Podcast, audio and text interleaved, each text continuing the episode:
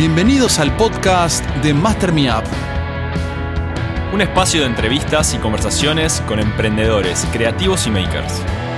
Buceamos de lleno en sus historias, su primera oficina, su primera venta y la creatividad para hacer más con menos. Vamos a hablar de hábitos, productividad, marketing, liderazgo y muchos temas más. Somos Lucas y Tomás. Y aquí empieza el podcast de Master Me Up.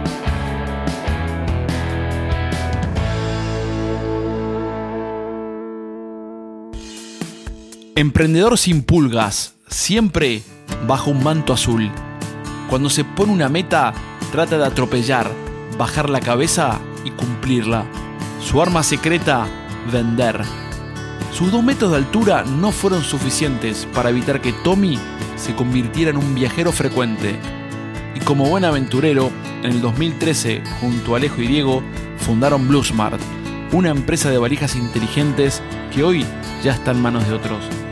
En esta entrevista, Tommy nos cuenta los desafíos para liderar Bluesmart desde Hong Kong y Estados Unidos para todo el mundo. Nos metemos de lleno en sus historias y repasamos todos los aprendizajes que tuvo intentando llevar Bluesmart al siguiente nivel.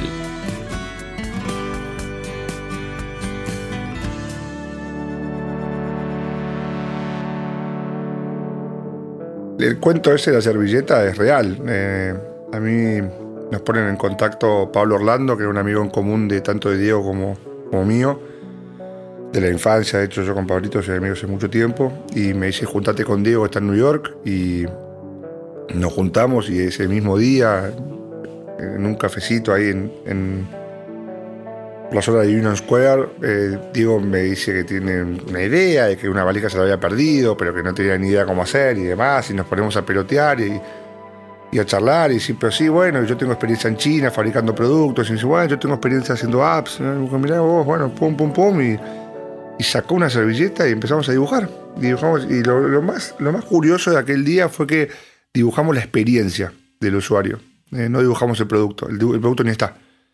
Eh, todavía tengo esa servilleta guardada y es, un, es, es una persona que va, digamos, está en en, su casa y se va a otra ciudad a una reunión y vuelve. Entonces dibujamos toda esa experiencia y dijimos qué, qué problemas ahí podemos resolver. Siempre se pensó esto desde el problema del usuario eh, y, y, no desde el producto per se. Eh, y bueno, sí, los primeros días, a ver, eh, yo justo ahí tenía un amigo en New York que acababa de lanzar un proyecto en Kickstarter que era Hikis, los cordones, Gastón y Mariquel yo no podía creer cómo habían juntado 180 mil dólares vendiendo cordones. Eh, la verdad que ahí no, no, no. Me quedé como muy impresionado y dije, acá evidentemente hay algo. Entonces, digamos, al, los pocos días que empezamos con Diego con esto, bueno, el primer día se sumó Alejo. Esa misma noche Alejo se sumó. Me acuerdo, lo llamé y le dije, Alejo, dejé diseñar la valija que hubiese hecho Steve Jobs. Y me dijo, Amin, dejo todo. Así que a los 10 días estaba en China con algunos mockups que había armado Alejo con, su equipo y, viendo si esto se podía llegar a hacer o no. Y, bueno, después ahí justamente surge la idea de. Eh, juntamos, bueno, juntamos muy poco capital al principio, muy poco, 150 eh, mil dólares. Y con eso la idea fue siempre lanzar en crowdfunding. Siempre la idea era lanzar en, en Kickstarter, de hecho. Siempre fue el objetivo. Te hago una pregunta. ¿Vivir en New York no te sale gratis? En esos momentos cuando ustedes deciden, digamos, levantar capital, ¿era un poco también para subsistir ustedes o era un capital puro para, para, el proyecto? A ver, yo me había ido prácticamente sin nada. Tenía un tío en New York, ni siquiera tío, el famoso Uncle que después aparece en los videos, eh, que no es mi tío de sangre, digamos, sino que me adoptó como sobrino, ahijado, eh, que me prestó su un cuarto en su casa. Este, y ahí me fui con mi novia eh, en aquel momento y estuvimos ahí y, vivíamos muy con lo justo, obviamente, como toda persona que no tiene trabajo y que está viviendo en New York. Y juntamos capital puramente y exclusivamente para el proyecto, porque al tratarse de un producto hardware en China había mucho costo reflejado no solo en travel, digamos, y, moverse y, y toda la parte, digamos, operación, sino que también en fabricar el producto, eh, que era todo el tema de, de, lo que se llama tooling, que es todos los moldes que se requieren para hacer un producto de hardware. Entonces eso era bastante caro. Eh, y nosotros el día uno quisimos hacer el sample con eh, los mismos fabricantes. Eh, no queríamos hacer un sample, digamos, prototipo. Queríamos hacer un sample con fabricantes, cosa de que después podamos escalar eso. Así que para eso fue la plata y se gastó muy rápido, de hecho. Nos pusimos un sueldo, todos, que éramos muy poquitos en la que éramos cinco, y nos pusimos un sueldo de mil dólares cada uno por mes. Eh, y tuvimos un sueldo de mil dólares por un año. Este, un poco para pagar las cuentas. Llenar la heladera, como digo yo. Creo que no llega ni a la heladera en New York con mil dólares, pero bueno, ponele. La campaña de Kickstarter, la primera fue, este, recuerdo que fue un, fue un gran éxito y que me parece que eso fuera, era como el primer eh, hito y de... lanzamos en Indiegogo, no en Kickstarter, perdón que te corrija, pero porque nos, nos tacharon un mes antes un mes antes que Kickstarter se ocurre decir no, ahora ustedes porque no tienen, no, se, no se permite renders. Entonces fuimos corriendo a Indiegogo. Esa es la verdadera razón por la cual fuimos a Indiegogo, que todo el mundo nos preguntaba, pero ¿por qué eligieron Indiegogo de Kickstarter? Porque nos prohibieron el Kickstarter. O sea, se me ocurre que ese era como el primer hito de, che, esto es una idea, un sueño, y si esto funciona, bueno, creo que acá podemos tener una, empresa este, verdadera y real. ¿Te acordás después de, después de esa campaña la primera reunión de, su equipo para decir, bueno, ¿cómo seguimos? Sí, me acuerdo patente. La primera reunión fue en Shanghái, no me lo habían preguntado hace mucho esa. Eh, estábamos. Yo tenía un problema en aquel entonces que no podía entrar a Estados Unidos. Mm, nos habían sacado las visas sin ningún tipo de explicación. Eh, Alejo creo que estaba por Buenos Aires, Diego estaba en New York, Brian y Martín. Eh, y automáticamente después de la campaña eh, estábamos muy preocupados por la producción.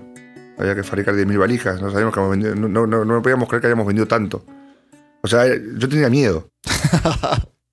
y a la gente le debía 2 millones de dólares eh, de un día para otro, eh, porque habíamos vendido 2.2 millones. Entonces nos juntamos en Shanghái, que fue técnicamente la primera oficina, un departamento Llegamos y pusimos un cartel que decía IPO 2026. ¿Te, arrepentí de esas cosas? Estupidez atómica. Pensar en eso no tiene ningún sentido. Pero bueno. Eh, y ahí nos juntamos. Y nos juntamos y dijimos, bueno, esto de que, tenemos algo. La primera noche me acuerdo que hicimos un call y dijimos, bueno, esto evidentemente es algo que la gente quiere. Porque nosotros antes de lanzar, lo que nos pasaba es que no sabíamos si la gente iba a querer este producto o no. Porque pensar, a ver, ni idea, era una valija inteligente que en el mercado no existía, que no, no había y que no, estaba comprobado que alguien la iba a querer usar. Eh, y de hecho, cuando preguntábamos a la gente, la mitad nos decía, ustedes están locos, esto no sirve para nada. Entonces, bueno, cuando creo que llegamos al millón en un día o una cosa por el estilo, dijimos, bueno, esto evidentemente alguien lo quiere. Entonces, acá hay algo. Eh, y tomó, tomó otro, otra escala, otra dimensión. Y.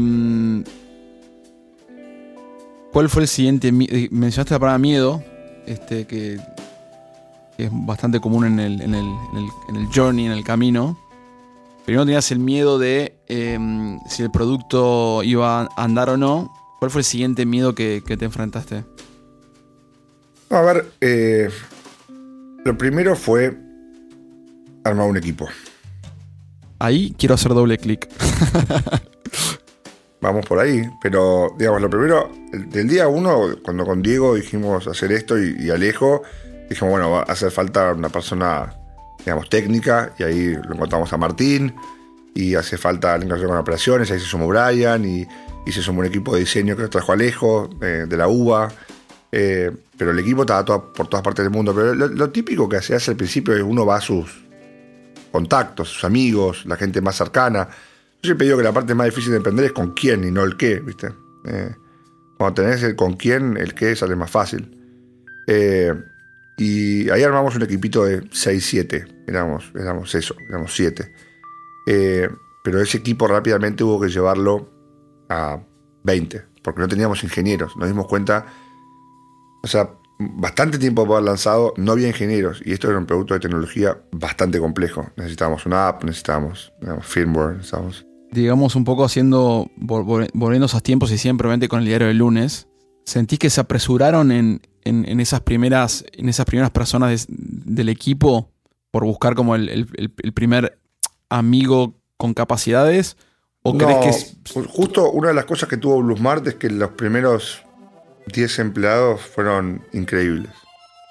O sea, las mismas 10 personas las pones hoy y te pueden sacar un, un rocket ship a la, a la- luna si quieres. Eh, la verdad que era un equipo de gente muy talentosa. eh, así que, no, el equipo que teníamos era monstruoso. Realmente era, era muy, muy bueno. Eh, después por ahí sí, un poco de procesamiento, porque en un momento tienes que escalarlo y nosotros teníamos una complejidad que no sabíamos dónde íbamos a vivir tampoco. Entonces teníamos, estábamos todos separados por, por el mundo. Había gente en Boston, gente en New York, gente en Buenos Aires, algunos en China.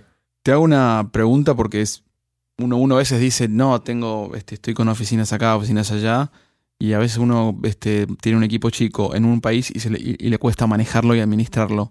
Sí, bueno, a mí me costó un huevo, te aviso. Lo odio y fue un, fue un gravísimo error. O sea, fue un error. Fue un, error muy grande de lo que hicimos. Creo que es una de las cosas más grandes que aprendimos todos. Hace poco estuve con uno de esos primeros días y me decía fue una de las peores cosas que hicimos. No, no, nos movimos demasiado. No, no, no lográbamos tener una base.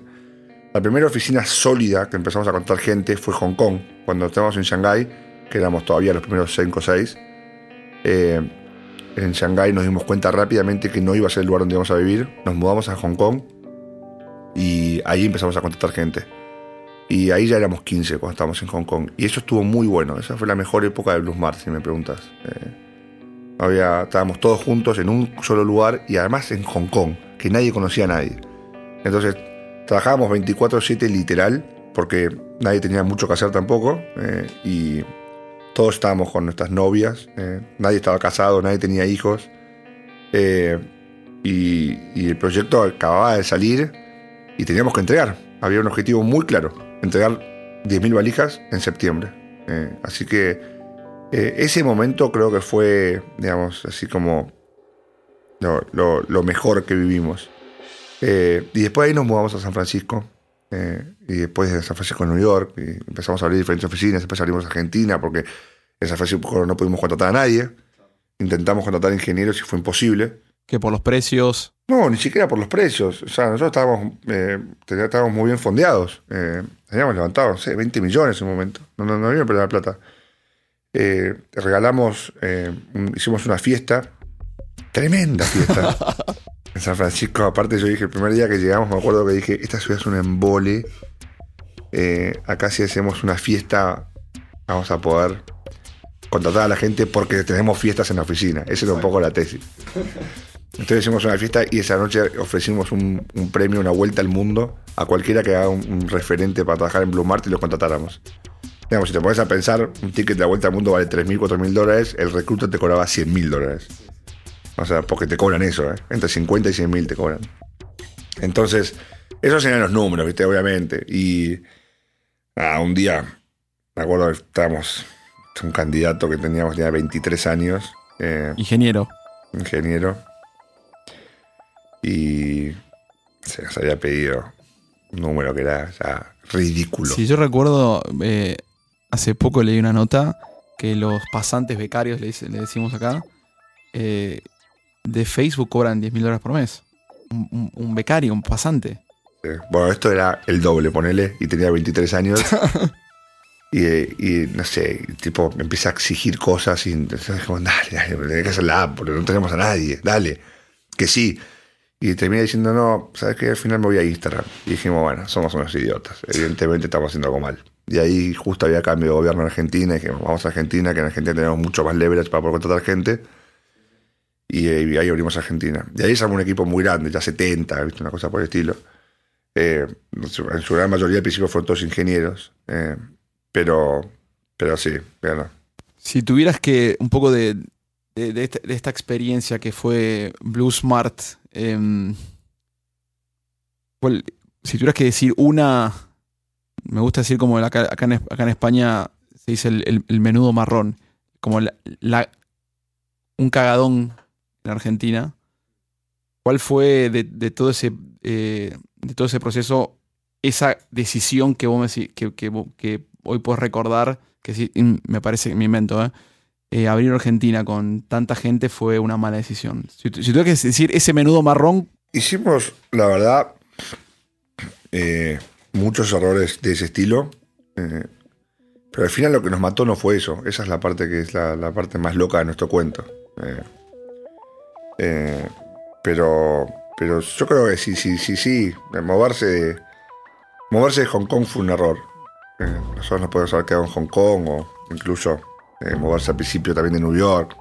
Todo el tema de mudanza fue muy malo, eso fue muy malo.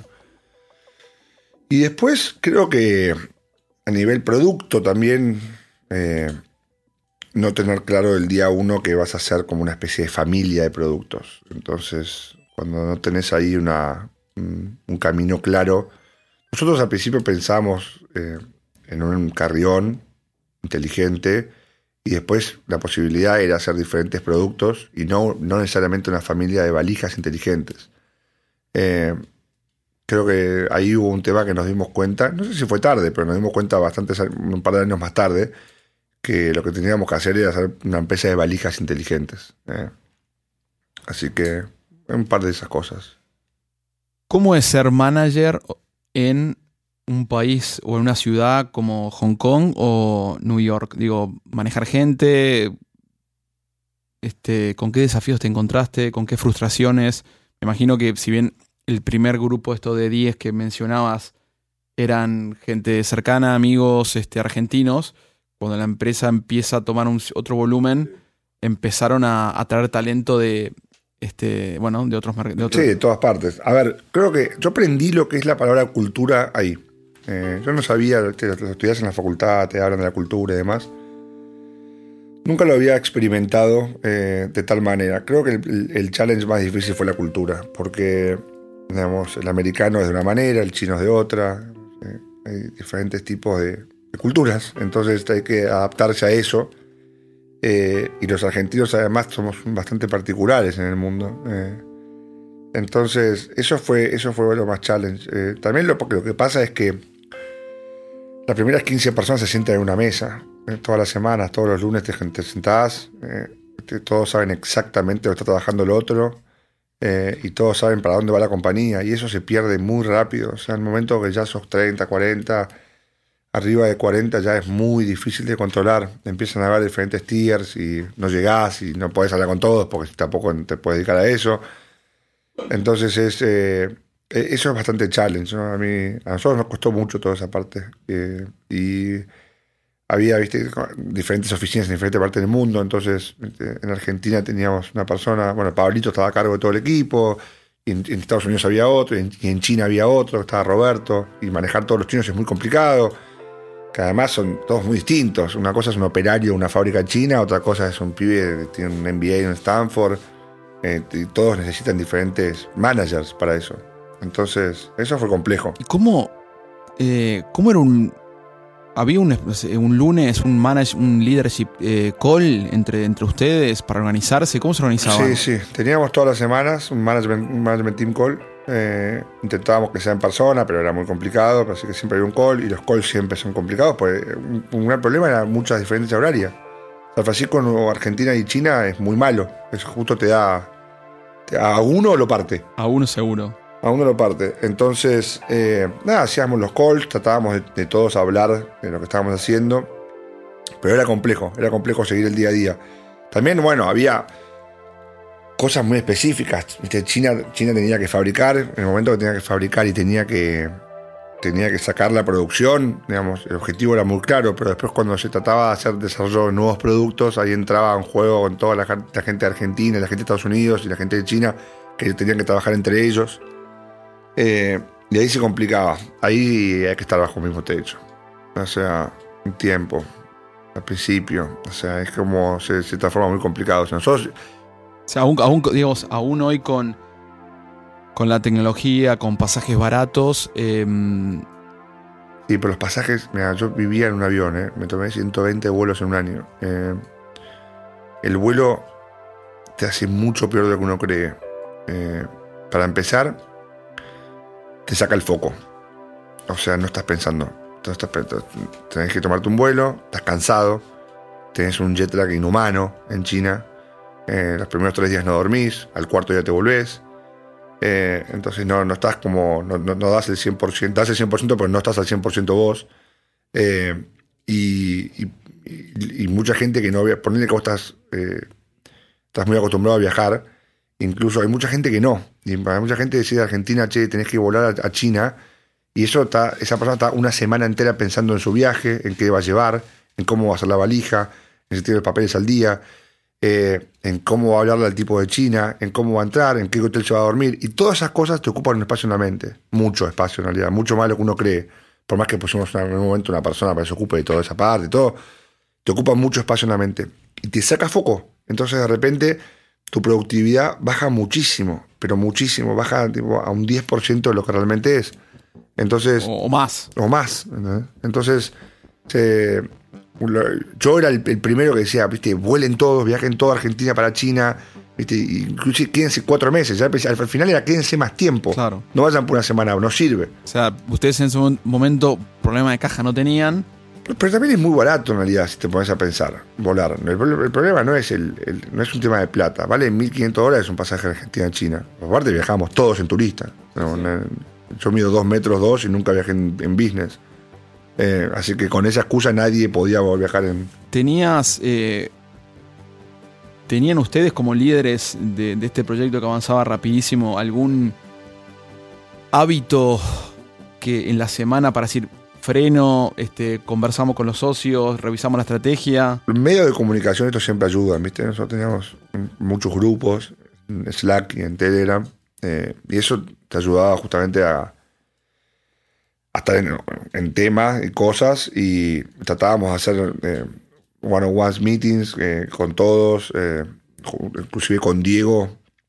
Nos juntábamos los dos, con todo, el equipo, tratábamos de hacerlo cada 15 días. Esa parte estaba bien. Había un tema también, eh, una de las cosas que, que tendríamos que haber hecho mejor es la estrategia. ¿no? Porque el match del equipo se, se hizo bien, digamos, eh, a uno le puede haber gustado más, menos. eh, a uno lo querría volver a hacer o no, o lo que fuese. Está bien, pero si vos tuvieses que hoy volver a. Digamos, estás en el. En, La vorágine. estás en- estás en- con una empresa funcionando. ¿Qué cambiarías o, qué cosas nuevas harías de lo que no hiciste en la experiencia anterior? Sin, duda, todos en el mismo lugar. Eh, porque eso te permite hablar con la persona mano a mano. Pero no es lo mismo tener un call que, que, hablar mano a mano, la verdad. ¿viste? Podés ver la cara, podés ver los ojos. eh, te la otra persona puede sentir lo que estás diciendo, eh, podés entender. Eh, una charla de cinco minutos en una oficina puede ser más que un call de una hora. Eh, así que eso, eso sin duda, está todo bajo el mismo techo. Y, y lo otro, más disciplina. Yo estuve leyendo muchos libros ahora, porque como no tengo nada que hacer, leo libros. Eh, y hay un libro que me pareció increíble, que se llama eh, From Founder to CEO. eh, y es justamente una persona que cuenta todo lo que tiene que hacer un founder, que un, un founder no necesariamente es el mejor CEO, de hecho, claramente es el peor. Eh, eh, y hay mucha disciplina que tenés que tener. Eh, entonces, cuando vos, ah, cuando vos armás toda una compañía desde el día uno, con todas unas bases muy sólidas de cómo hacer las meetings, de cómo hacer todas las semanas, de cómo manejar todo el equipo, después eso, si hoy sos 50 a 10.000, es exactamente lo mismo. Y ahí mencionabas vos eh, la pérdida de foco por, por viajar, moverte. ¿Tenías alguna especie de hack que, porque digamos, las distracciones son muchas y tener gente te, consume mucho tiempo? ¿Tenías como algún hábito que vos decías, bueno, acá me, no sé, invento, los miércoles no tengo calls ni reuniones y me siento a ver cómo venimos porque... Me hubiese encantado hacer eso. La verdad es que a mí me pasó cuatro veces cuando estuvimos un año en San Francisco de irme de la oficina al aeropuerto de emergencia, eh, porque tenía que volar a China. Entonces, lo que la cantidad que volábamos era mucho. Entonces, este, los calls que habían estipulados, intentábamos hacer eso todos los días, tal hora, tal lugar. eh, la vorágine nos mataba. Eh, Nos mataba realmente porque uno decía, muchachos, se prende fuego tal cosa, todo estar acá, disculpen, y así todo. Eh, pero faltó, faltó disciplina por ahí. Eso hubiese estado un poco mejor, poner más disciplina. ¿Disciplina en qué? No, en ese sentido, en ese sentido, en.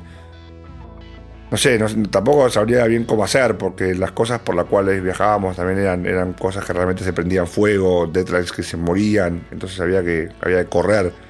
Corrimos mucho, corrimos ante mucho tiempo. Éramos obsesivos en entregar a tiempo, en, producto. Ese correr, que un poco la, cultura medio de Silicon Valley es este break things y después vemos cómo se arreglan, romper las cosas y después vemos cómo las arreglamos, un poco eh, choca con la idea de planificar, ¿no? sí, totalmente. y a veces la gente, creo yo, por lo, por lo que he estado conversando, a veces cree la gente que planificar bien las cosas es ir lento, porque es, todo, es ejecutar de acuerdo a un plan. ¿Crees que un poco por su experiencia ahí tuvieron ciertas fallas o, no, o, no, o no le tomaron el tiempo suficiente a, hacer ese plan? Sí, sin duda, sin duda. De hecho, en un momento quisimos implementar OKRs eh, y, y fue un desastre. fue un desastre. Estaban todos a las puteadas. No, no, porque era. No querían la disciplina. Nadie quería la disciplina. Nadie, nadie. Y venía, me acuerdo, Brian, decía muchas veces que hacer esto para ordenarnos y demás. Y fue. Eh, hubo un, un, un 100% de no. Lanzamos un programa para que puedas aplicar de forma práctica todo lo que estás escuchando en este episodio. Ingresa en nuestra web en mastermiap.com y conoce en detalle sobre cómo puedes transformarte en un mejor líder.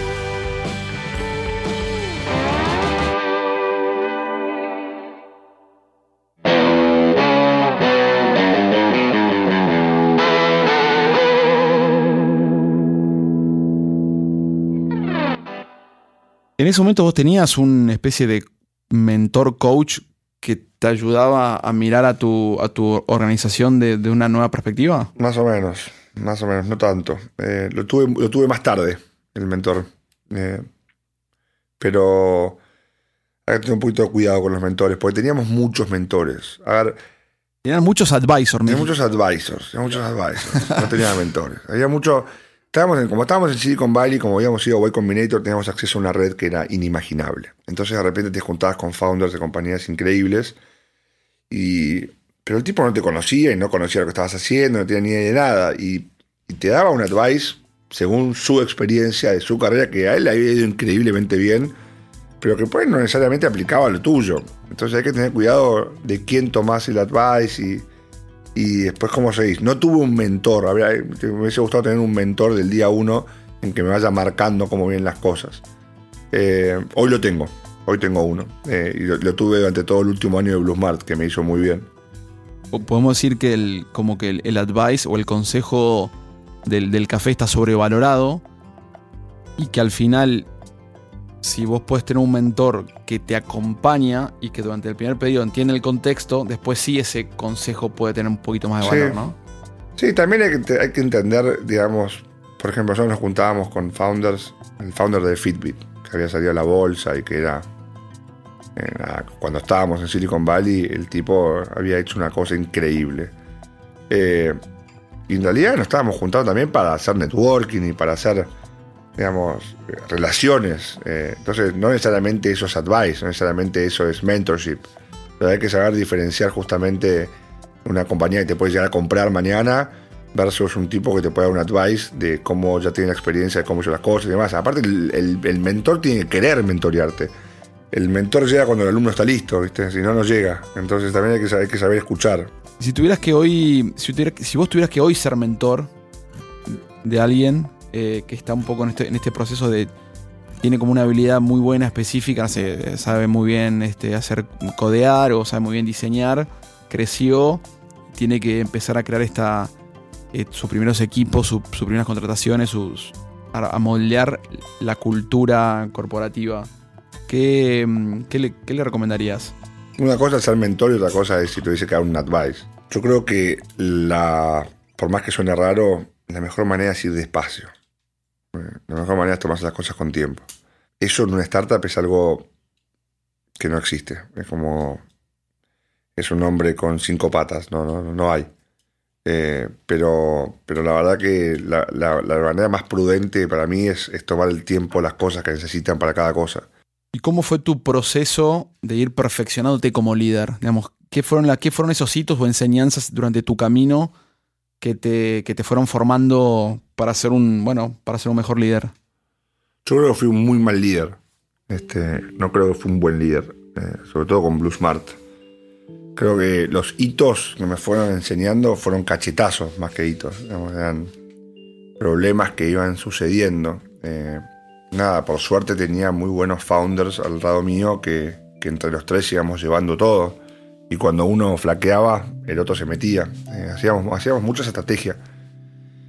Eh, al ser tanto founder también eh, hay muy pocas ventajas ser muchos founders, pero esa es una.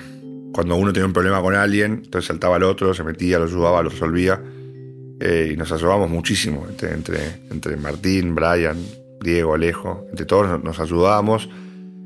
Una cosa manejar un equipo de 40 ingenieros, que yo no tengo ni idea porque no soy ingeniero, y ahí se ocupaba Martín. Pero vos tenés que ocuparte de que ese equipo funcione y, y vaya para donde tiene que ir. Entonces, si bueno, le das un poco también la, el camino, ¿viste? Esto de, marcar la cancha. Si no marcas la cancha, el pie no va a meter un gol nunca. Si tuvieras que hoy em, te dicen, tenés que diseñar una especie de curso, seminario para, para, para, digamos, para un grupo de emprendedores, managers, este, dueños de, compañías, para que, para que sean buenos en algo. A partir de todo lo que has vivido y ¿qué, qué enseñarías? ¿De qué sería ese curso? ¿De qué habilidad o qué entrenarías? Bueno, levantar capital es algo interesante. eh, porque es lo mismo que vender. Todo lo que sea relacionado a ventas. Eh, siempre fui muy bueno vender, vendiendo. Eh, y tampoco es que lo estudié. Y me di cuenta que era bueno, no sé, hace poco. Digamos, no es que eh, siempre supe que era bueno vendiendo. Y fundraising tiene mucho que ver con vender. Es- es- o sea, yo empecé vendiendo libros en la puerta de los colegios, después vendía eh, buzos, después vendía eh, merchandising a empresas, pero siempre fue vendiendo. Después agarré, empezamos esta empresa con Diego y, y había que vender valijas eh, y crowdfunding vender. Y después hubo que vender la compañía, porque hubo que vender para- para hacer una ronda de capitales, vender la empresa. Entonces íbamos a Friends and Family y era vender. Eh, y, me, y me acuerdo muy bien cuando estaba haciendo la primera ronda, los primeros 150 mil dólares. Acuerdo Porque me di cuenta y dije, esto es lo mismo que vender un buzo, solo que estoy vendiendo un pedacito de la compañía. Y era como ir a vender, tener que contar, contar el proyecto, contar tu idea, mostrar la emoción que tenías, pero era ser natural y la gente se copaba y te daba plata. Y vos dijiste, upa, esto es un nuevo Y dije, mundo. wow, mira esto, mira lo que es esto. Eh, así que toda esa cosa es divertida. No, la ronda más complicada fue el final, la última. Venía, Silicon Valley venía de la peor eh, racha en la historia de hardware. Nos dimos cuenta que, que todas esas 10 compañías que estaban en casa comiendo habían quebrado. La verdad que levantar capital en Silicon Valley para hardware fue, fue muy complicado. Este, y ahí fue donde decidimos ir a China. Nada, fue, fue épico cómo conseguimos levantar la ronda. ¿Qué pensás un poco esto de, viste que una frase en, eh, que se hizo media fam- famosilla, como dicen aquí, de esto de la cultura se come la estrategia eh, en el desayuno. Culture eats uh, strategy for breakfast. Por tu experiencia en Bluesmart, ¿mito o realidad esto? No creo que es realidad. Sí, creo que es realidad. Creo que es realidad. Creo que si vos, si vos, no sé, por ejemplo, te la pasás hablando de, de, tenés que ser lean, que es un gran tema en startups, por ejemplo, eh, y de repente viajas en business eh, y caes con una frase en la oficina, digamos, el, el lean ese desaparece en un, en un minuto. Claro. Entonces, creo que creo que es verdad. Y a nosotros, a nosotros nos pasó también. Nos pasó. Pero nosotros tuvimos poca estrategia también. Así que la cultura avanzó.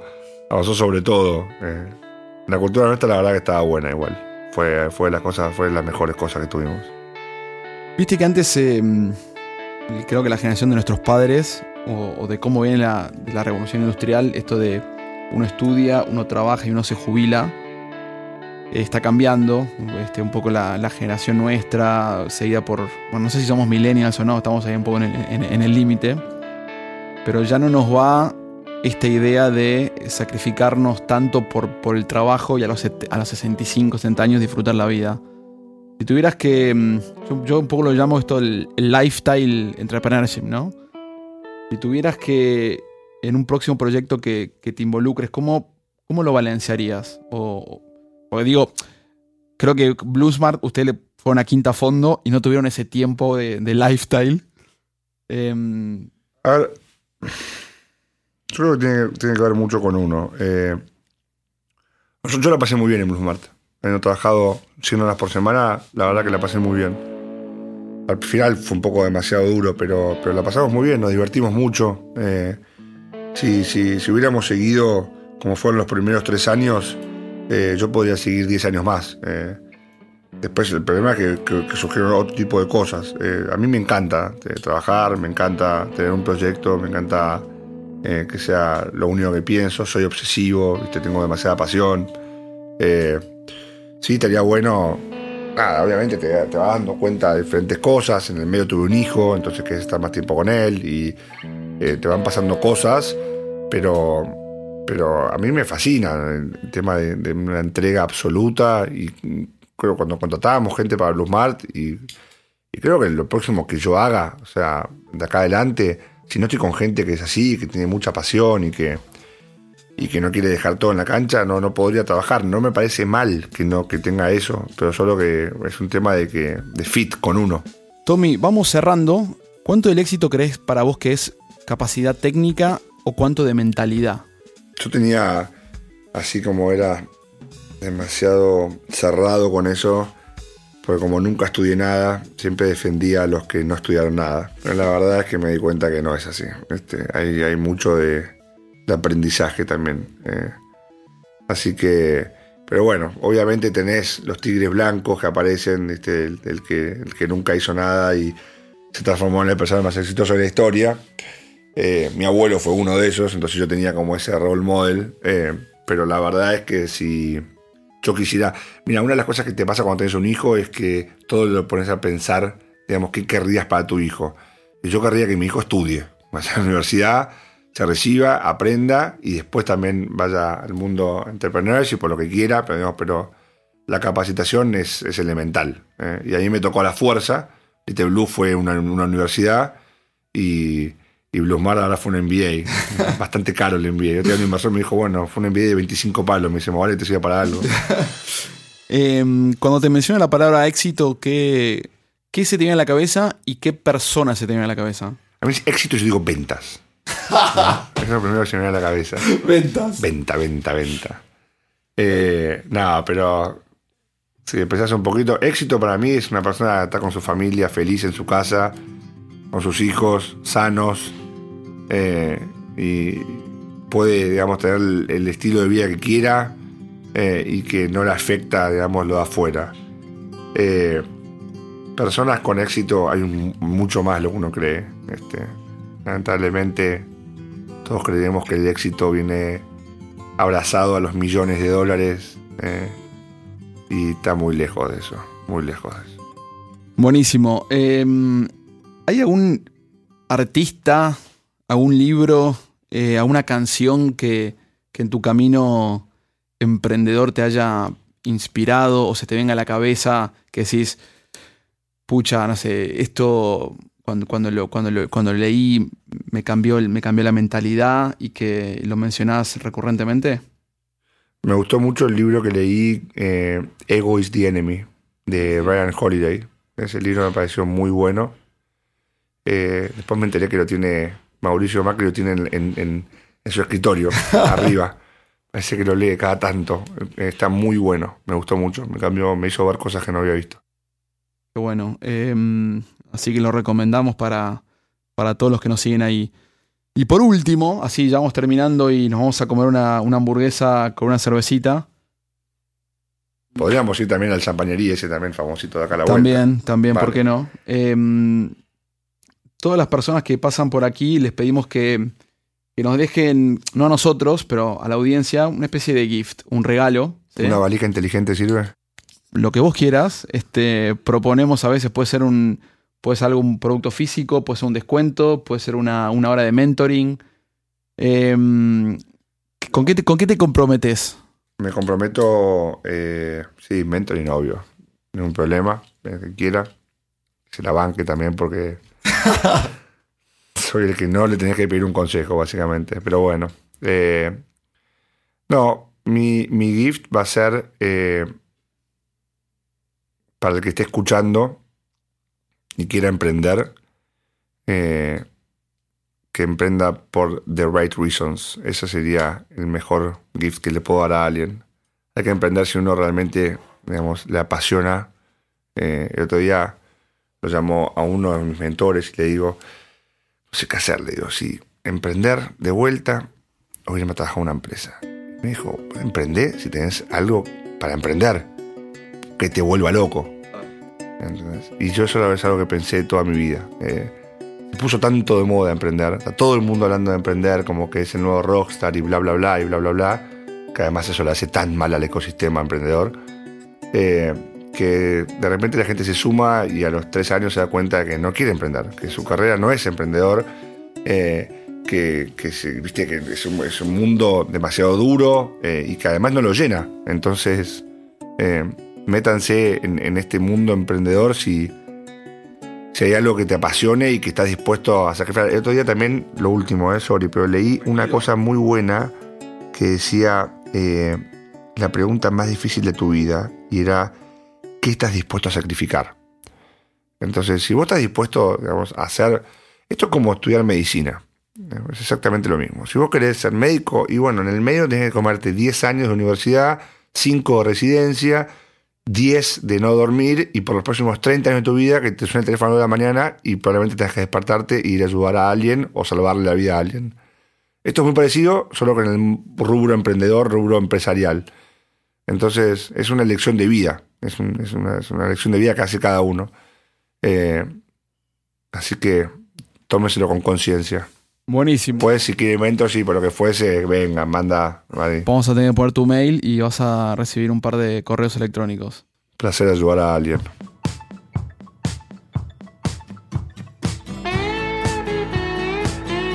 Muchas gracias por estar del otro lado. Este podcast fue grabado y editado entre Barcelona y Buenos Aires. Gracias a Manuel Farisano por la musicalización y edición. Y si crees que puede serle útil a otras personas, compártelo en tus redes o déjanos tu rating. Suscríbete en mastermiup.com barra podcast y recibe los nuevos episodios en tu mail. O buscanos en tu plataforma favorita, iTunes, Google Play, SoundCloud o Spotify. Podrás encontrar todos los links relevantes de este episodio en mastermiup.com barra blog barra Tommy. Muchas gracias por estar del otro lado. Nos vemos en el próximo show.